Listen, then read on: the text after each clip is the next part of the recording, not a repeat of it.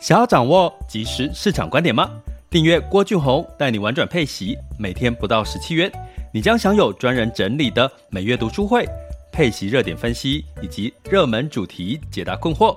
不论你想通过基金、ETF、美股或台股打造你的现金流收入，我们都能为您提供支持。点选资讯栏的订阅链接，了解更多。让我陪你一起投资理财。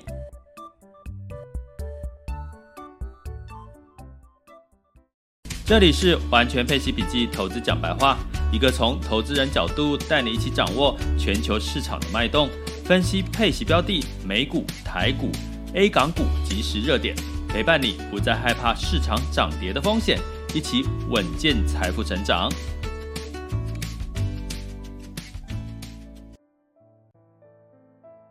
Hello，各位亲爱的，你们今天好吗？今天是二零二一年的七月十九日，周一喽。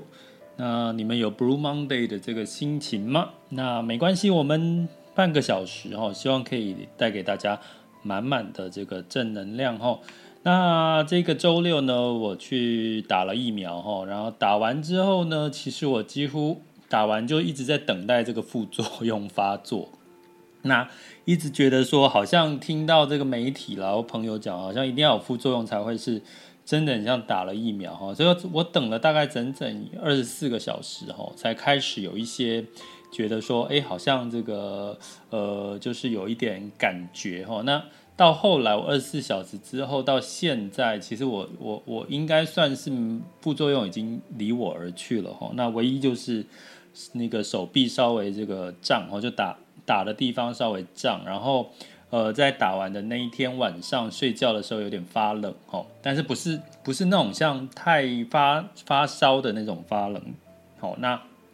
在这个之后呢，就是肚子会很容易饿，哦，我反而就是很容易饿，然后会有点嗜睡了，就会很想睡觉，就懒懒的。除了这个这个之外，我也没有头痛，也没有就是没有其他的状况，哦，所以好像真的有时候被媒体。吓到我，就一直在讲打疫苗，好像很多的问题，而且我打的是 AZ 哈，就是大家现在最担心的一个疫苗。那当然，我中间有多喝水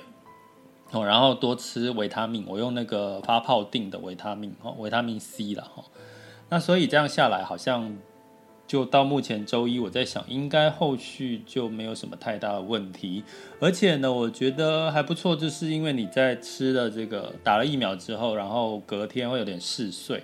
那嗜睡呢，就就睡了比较久哦，那反而就就觉得哎，好像睡眠就比较充足哦，那隔天起来反而精神是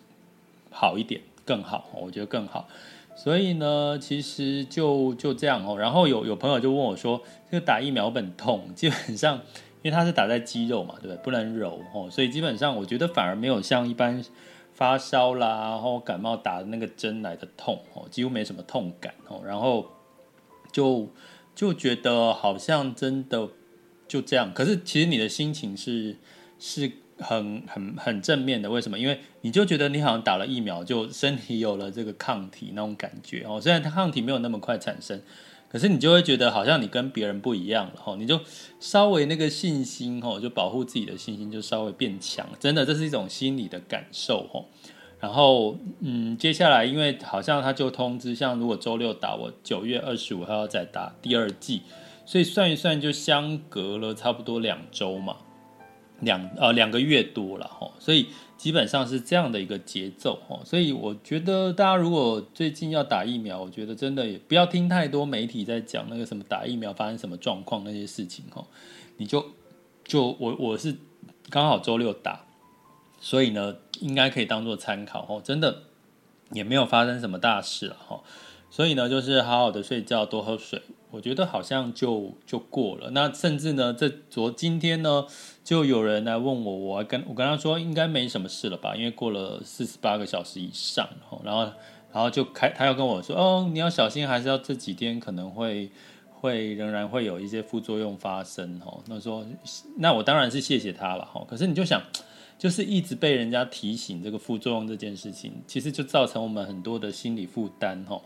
那其实这件事情其实也衍生到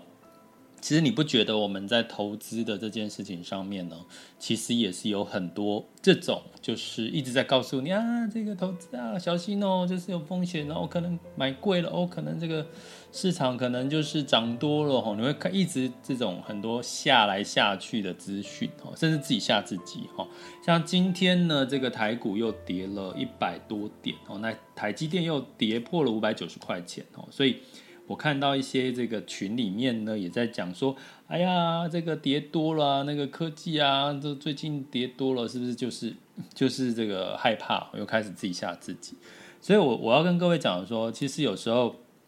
投资这件事情，哈，你就回归到它不是单纯的技巧这件事情，它其实跟很多的这个心心态面，哈，你的情绪跟你的。这个心理的部分因素，其实占了这个投资胜率一个很重要的比重。所以呢，我们今天呢就来聊一个主题哈，就是根据这个富兰克林的统计哈，就是他超过五年哦，就是投资人，诶，通常他们根据统计最大的痛点，就是说他们还是掌握不到的哦，已经超过五年哦。他掌握不到是不知道买卖的时间点，什么时候要上下车哈，跟怎么挑选标的哈，不管是基金 ETF 跟这个股票哈。所以呢，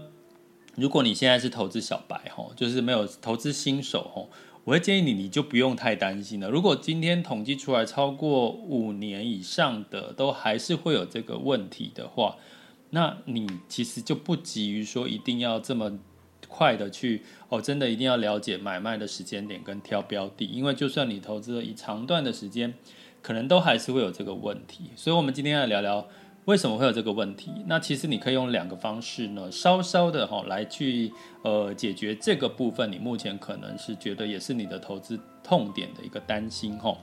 好，那我们一样分三个阶段。第一个部分就是我们的主题，第二个部分呢就会聊一聊目前在周一到上周五的这个全球市场盘势的这个重点分析，然后最后呢就是大家可以这个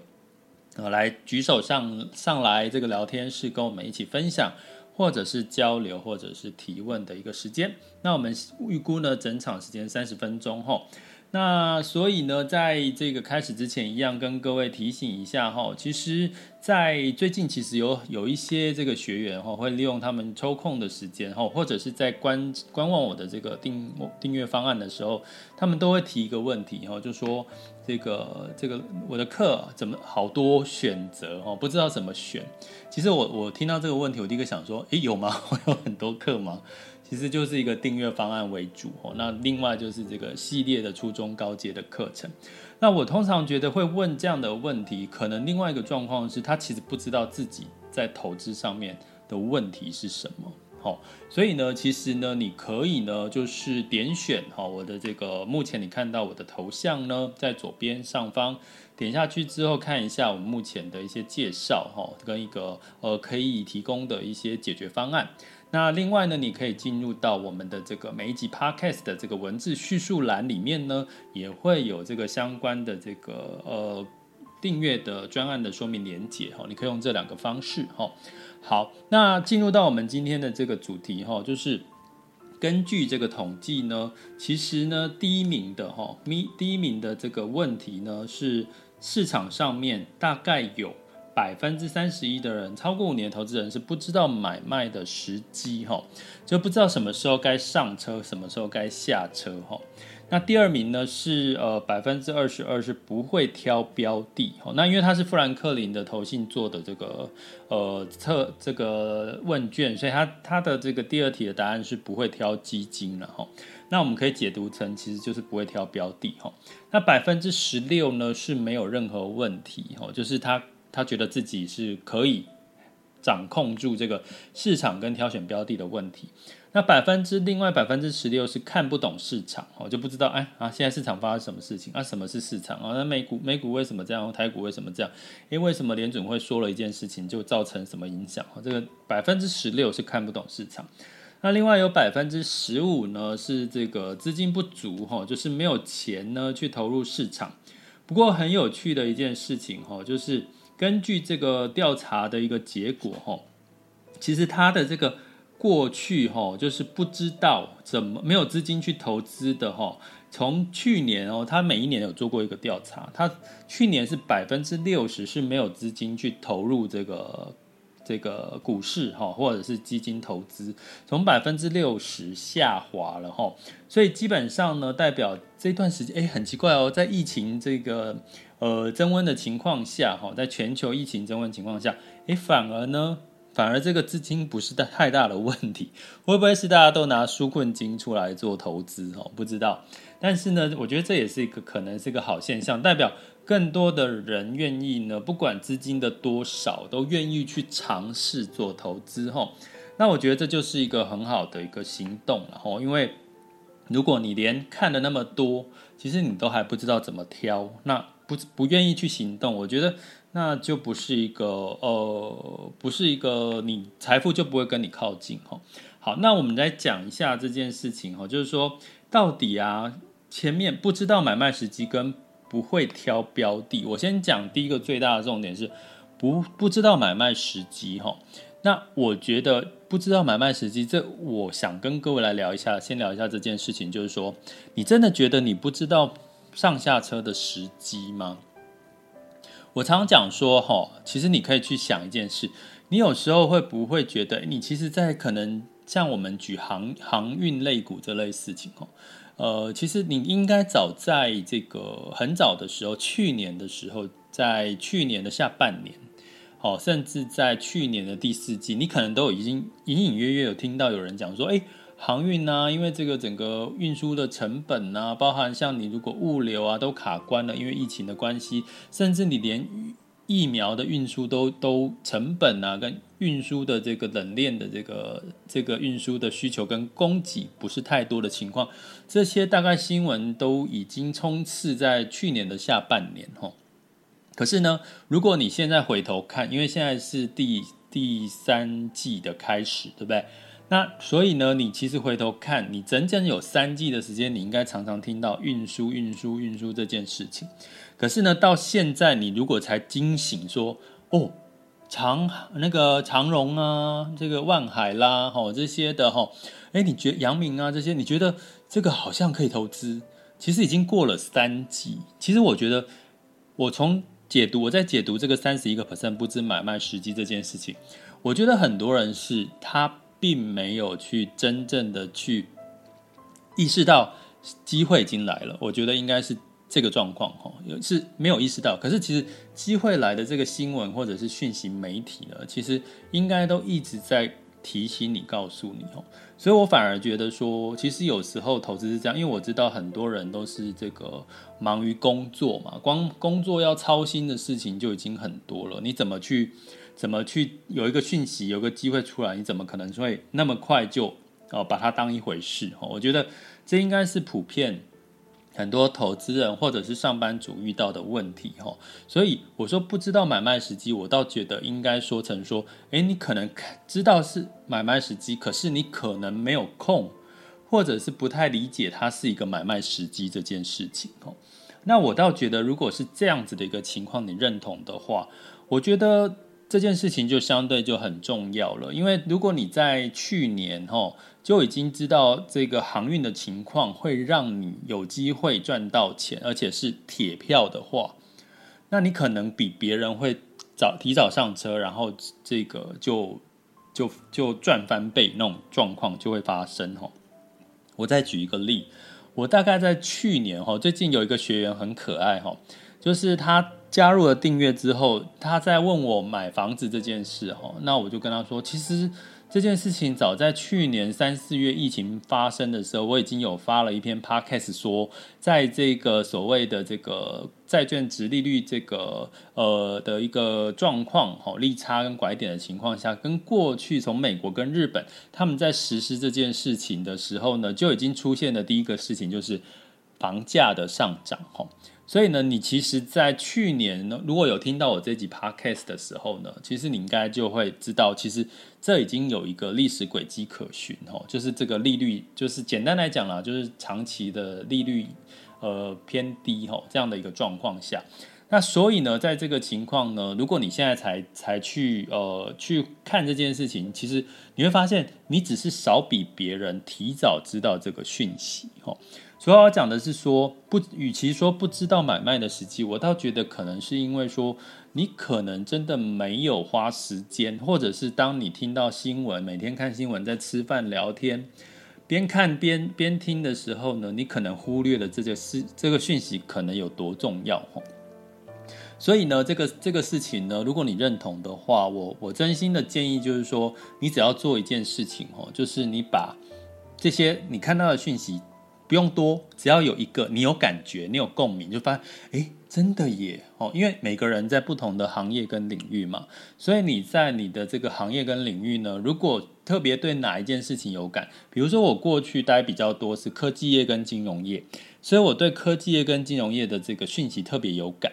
那像有有一些人，他可能在护理背景的，诶，那可能对一些新药啊研发这些，他就特别有感哦。或者是像呃其他的，你在不同的领域，一比如说你在这个所谓的电呐、能源、油价这件事情的这个产业工作，你可能会对这件事情特别有感。那当你特别突然有感的时候，哎，觉得哎，这好像是个机会，你千万哈听完这一集之后，你不要再错过了。就是你不要再说哦，好像是个机会，然后就脑袋就突然之间闪过去，然后你就开始又继续工作，然后就忘了这件事。你可以做一件事情哦，就请你把它记下来，记在你的记事提醒哦，或者是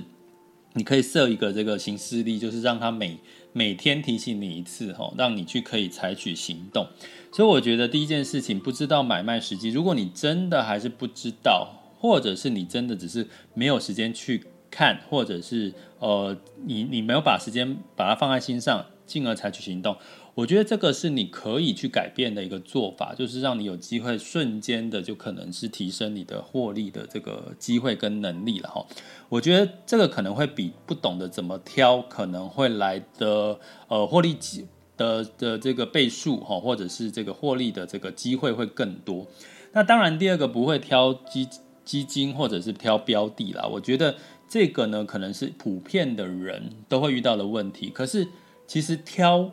好跟挑中间值，其实我觉得那个只是多赚一点或少赚一点。所以我刚刚讲的是说，如果与其跟不知买卖时机跟不会挑标的，我倒觉得其实知道怎么什么时间点是一个时机，我觉得这个的确是可以让你获利的这个成长幅度比较高的哈。那不会挑，你顶多是挑到很好的跟挑到普通的。要挑到很烂的，其实几率真的不高哈，所以你可以用这个角度来看。所以我接下来要跟各位讲两招哈，两招的部分呢，其实就是大家可以哈去稍微的去理解一下未来的一个趋势哈。那第一招呢，我们叫做这个大者恒大哈。什么叫大者恒大呢？不管你挑的是 ETF，挑的是基金或个股，其实大者恒大就是其实不管是从这个成交量、关注度。哦，或者是它的基金规模，ETF 的这个所谓的成交易的这个规模，哈，其实呢，这个越大的情况下呢，代表的是它一定是相对的热度一定比较高，哈。那相对热度高，可能是有几个因素，就刚刚讲的，可能是因为这个市场刚好这个焦点在它身上，哦。那第二个呢，可能是很多的资金呢对它是有一些偏好，所以有很多的买卖，哦，买卖成交量就放大了嘛，哈。那第三个事情要跟各位分享的是，因为现在的所谓的全部的指数型投资，所谓的被动式的投资，就是有一个特色，就是说，当你今天把钱丢到这个指数投资，或丢到所谓的主主动型的基金投资的时候，呃，大部分你会看到所有的基金投资一定，比如说以台股来讲，台股的基金或 ETF 一定有一个标的叫做台积电，只是多或少。哦，所以你会发现呢，其实大者恒大，就是只要是 ETF 跟所谓的这个基金呢，它一定会被被动或主动都会挑选到所谓的绩优生哈，就是说这种大者恒大的公司哈。那所以你中长期来看呢，其实这种大者恒大的这个趋势呢，其实你就。长期的布局呢，基本上就可能会是，一定是中长期来看它是涨多于跌哈。那我这边没有一个线图给各位看，可是呢，我跟各位讲，你们可以去抓过去这几年 FAANG 哈，也就是说所谓的 FANG，所谓的尖牙股呢，像就是我举里面讲的，就是脸书啦，然后 Google 啦，还有像这个微软啊，像 Netflix 啦，像 Amazon 啦，哈，像阿里巴巴哈这些哈，这些呢，你看过去这一段时间的走势哈，它长期拉下来，它基本上这个股价一直还是往上走的，为什么呢？因为呢，就是我刚刚讲的，所有的资资金指数啦，或者是这个呃偏好投资这个呃投资人啊，被动性的投资呢，或者是主动性的基金投资，大部分都会参与到这些标的的投资。所以，当你的钱一直加进来，一直进入股市，那你一直要买这些股票的话，我刚刚讲的这个 FANG 的这个金牙股。基本上呢，你就会资金一直对它，一直一直一直往一直去买它，一直买它，那它就变成说，在它僧多粥少，也就是说，它的这个股份呢，就这个股股股股数呢，其实在有限的情况下，它就一直往上堆叠高哈。所以其实呢，你如果不懂得怎么挑选标的跟买卖时机。其实呢，你就可以用这个部分大者恒大的概念呢，相对来讲就是一个比较简单，让你可以避开一些可能你不懂挑选或者是中小类股的一些呃不知道怎么看呐、啊，它的财务啦、财报啦，避开这个地雷的一个一个很好的一个状况。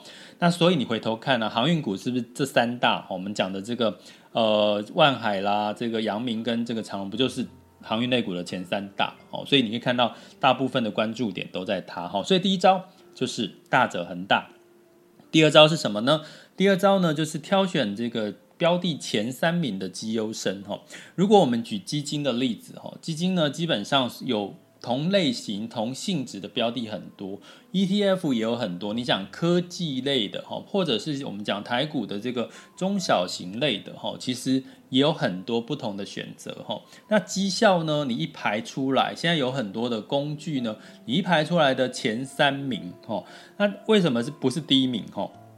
因为前三名呢，在过往的经验，其实它有可能只是因为短短期，那你要看中期跟长期。你挑前三名可能比较容易去涵挂这个短期、中期哈的一个状况哈。那我们常常讲绩优生呢，你去想一个概念，就是说，诶，目前的这个我们如果在一个班上哦，大家都曾经是个学生，你有没有发现那个前三名的一二三名的他们的心态是什么？或者是你自己是这个前三名的这个学校的这个呃，或者是学校是班级的这个同学，你会发现那前三名的他们会很努力的想要维持前三名。你有没有发现这件事？这个心态，当如果你是一个一个班级里面前三名，如果今天第一名你掉到第二名，你会觉得好难过。可是呢，如果你今天是第十名掉到第二十名，你可能还不会那么难过。反正我就不在前面嘛。可是你会发现人的心态很好笑，就是如果你第一名掉到第二名，或者是第二第二名呃往上推一名哦，第三名推到第二名，哇，你会很开心很开心哦，然后。第二名掉到第三名的时候，你会很难过，很难过。可是实际上你只有掉了一名、两名呢。可是很好玩，你是末班末，就是中间的往下掉，你又没感觉哈。所以呢，同样的道理哈，其实你只要是在这个基金公司或者是这个指数呢，它只要是在排名前三名，它都会尽可能的不要让它。往下掉出去哈，那所以以这个情况来看的话呢，基本上呢，就是你可以哦，就是最简单的第二个方法，你就是挑选在这个过在过去它的这个。成效、绩效，或者是在诚信评级里面，它是前三名的哈，就类似这样的概念。基本上呢，你就至少不会太担心哈。你就比如说，你不懂时机，不懂得挑标的哈，挑标的的方法，你就挑前三名的绩优生。然后呢，呃，不懂得买卖时机，你就分批进场就好。哈，其实这应该算第三招，分批进场就好。好，所以呢，其实从这个角度，我要跟各位分享的就是说，其实并没有那么难哦，就是说。其实呢，你其实真的没有人真的可以抓得非常准哦。你什么时候是该上车，什么时候该下车，那没关系哦。连超过五年的可能都还不懂。那你很简单的做法哈，就是所谓的挑选所谓大者恒大，还有这个前三名的这个绩优生，基本上呢就可以让你至少就是相对的来的来的稳健哦。然后再再用分批进场的概念呢，就可以分散掉不同时机的一个风险哦。那当然讲回来，我刚刚提到一个很重点，就是说，其实呢你。要与其说挑选对的标的，我觉得其实跟真正的关键应该是在这个上车的时机点，其实并不是你不知道什么时候该上车，而是你工作太忙了，或者是你专注在生活中太多的事情，所以你可能真的听到了一些，哎，你心里有感，哈，有这个共鸣的时机点的时候，可是你却。过了下一秒你就忘了他，你就继续跟人家吃饭聊天，或继续忙工作了哈。所以你下次可以做一件事情，就当你有感于哪一件事情，这个好像是投资的时间点，诶，好像听起来是对的，有感，那你就把它写下来，好，然后提醒自己，然后就算晚个一两天都没关系，然后就是去采取行动哈。那基本上你就有机会哈，就是可以呢，就是。呃，有机会呢，就试试看，你会发现，哦，你过去错过的很多机会，都慢慢的呢，因为你采取行动了，然后你的这个获利的这个这个成效就跑出来了哈、接下来进入到我们二零二一年的七月十九日全球市场盘势轻松聊。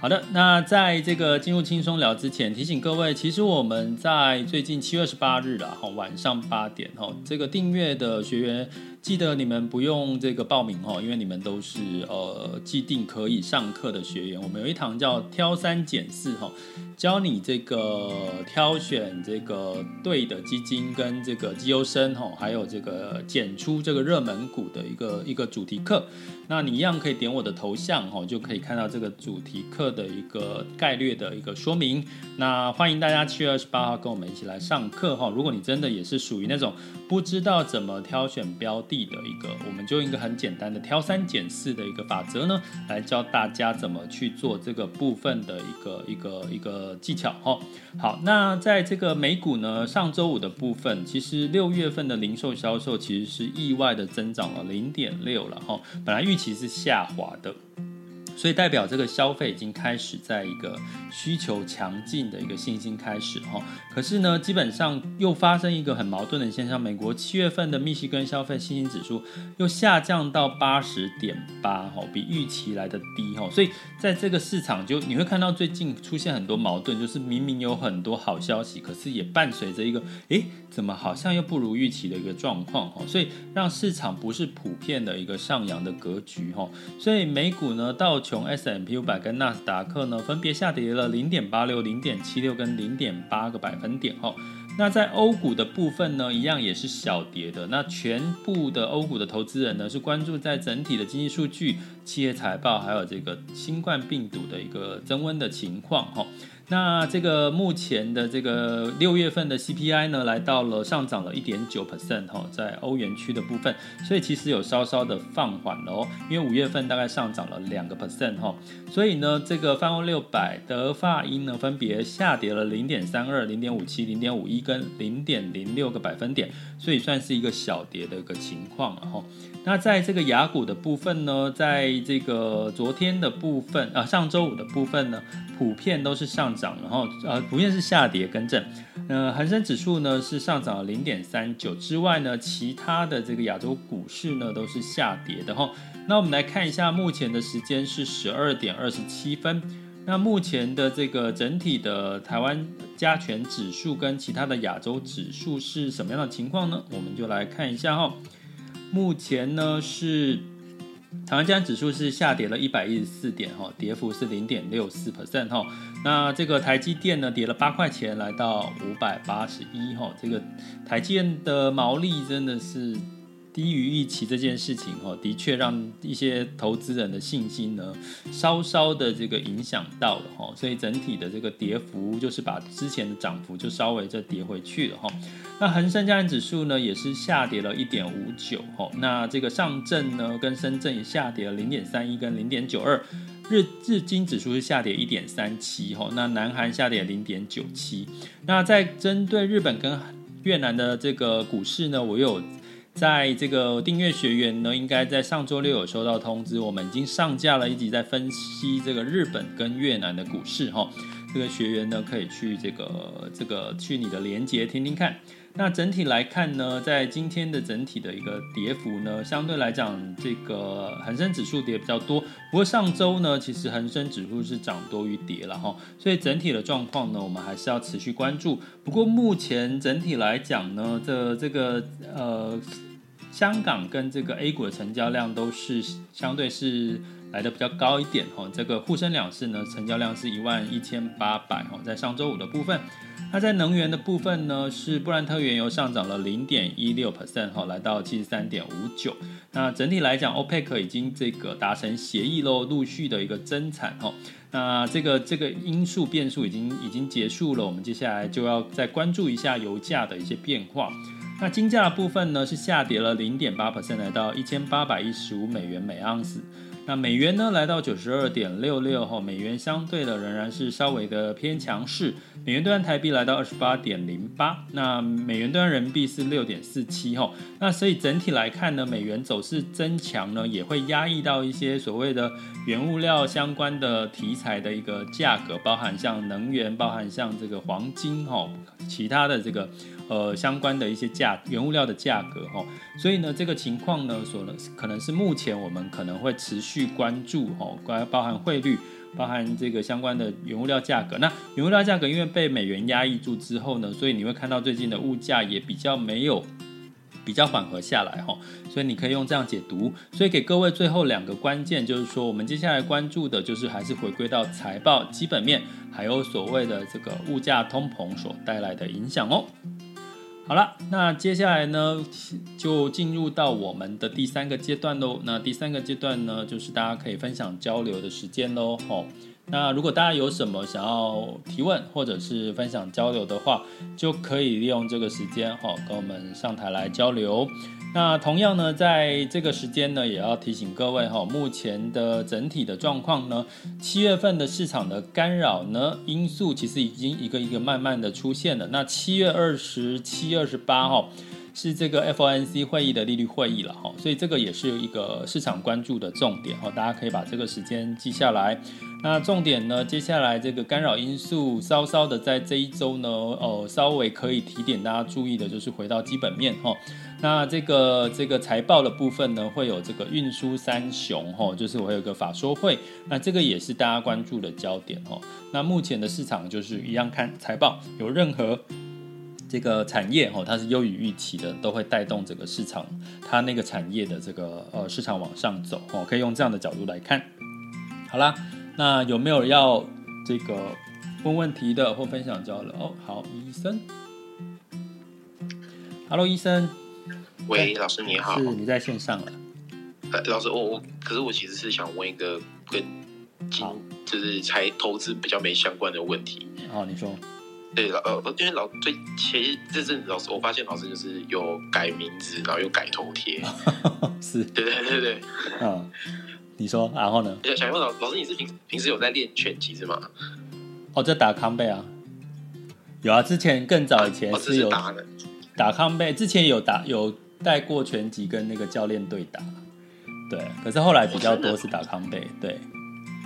哦，我我就是有突然发现老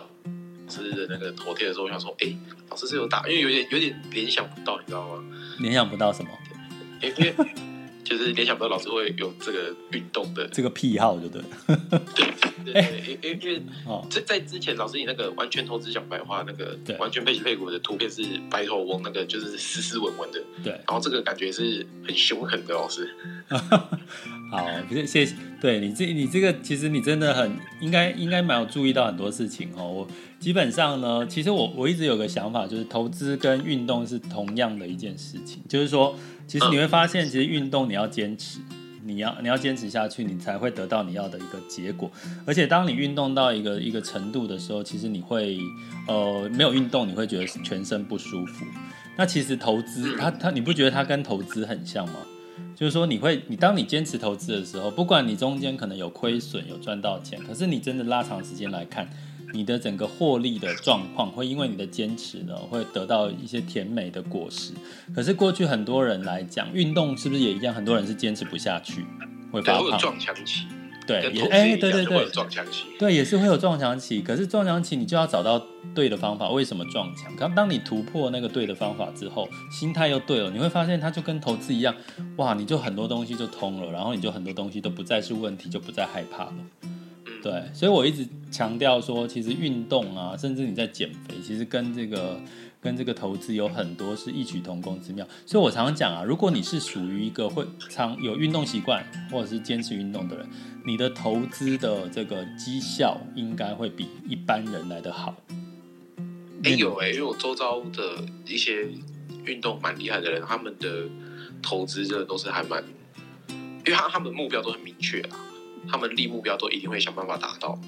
对对，你讲的没错，真的真的是这样。所以其实你另外很好笑一件事就是说，也许你可以如果不太习呃不太习惯投资，或一开始学投资，你可以先。边投资边运动，然后慢慢慢慢，你开始就坚持很，开始学会坚持很多事情，你可能就相对的，你的投资的这个呃坚持度也会越来越高，这样对。哦。所以医生，你有在运动吗？哎，有有有有。做什么运动？就就是健身而已。就是健身。那你最近的投资心得是什么？哎，你说投资吗？心得对，因为你从之前从开始投资个股嘛。然后，然后到一些你的心态，你目前得到有什么心得可以跟大家分享？目前哦，我我觉得都是我都是我我目前都比较习惯，假设说现在夯的这个东西是什么，然后我会想说，那之后因为带夯就代表这个产业有赚钱，嗯，那这个产业赚钱会连带带动哪个产业赚钱？像。之前就是航运跟钢铁，然后我的想法是，如果钢铁的话，那钢铁它一定要有东西可以做，所以我现在就是有点在布局，就是一些银银建业，像那个什么，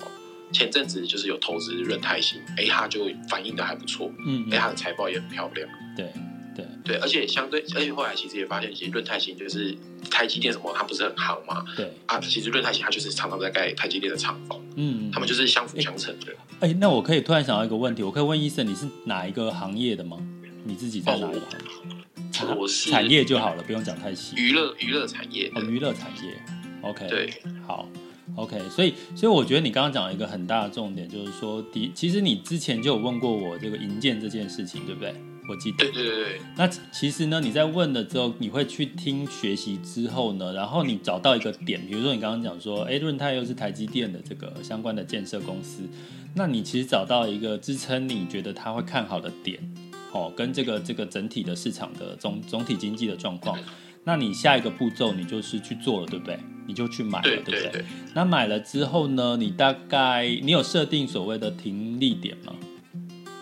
我就是到这一季结束，这一季是指第三季，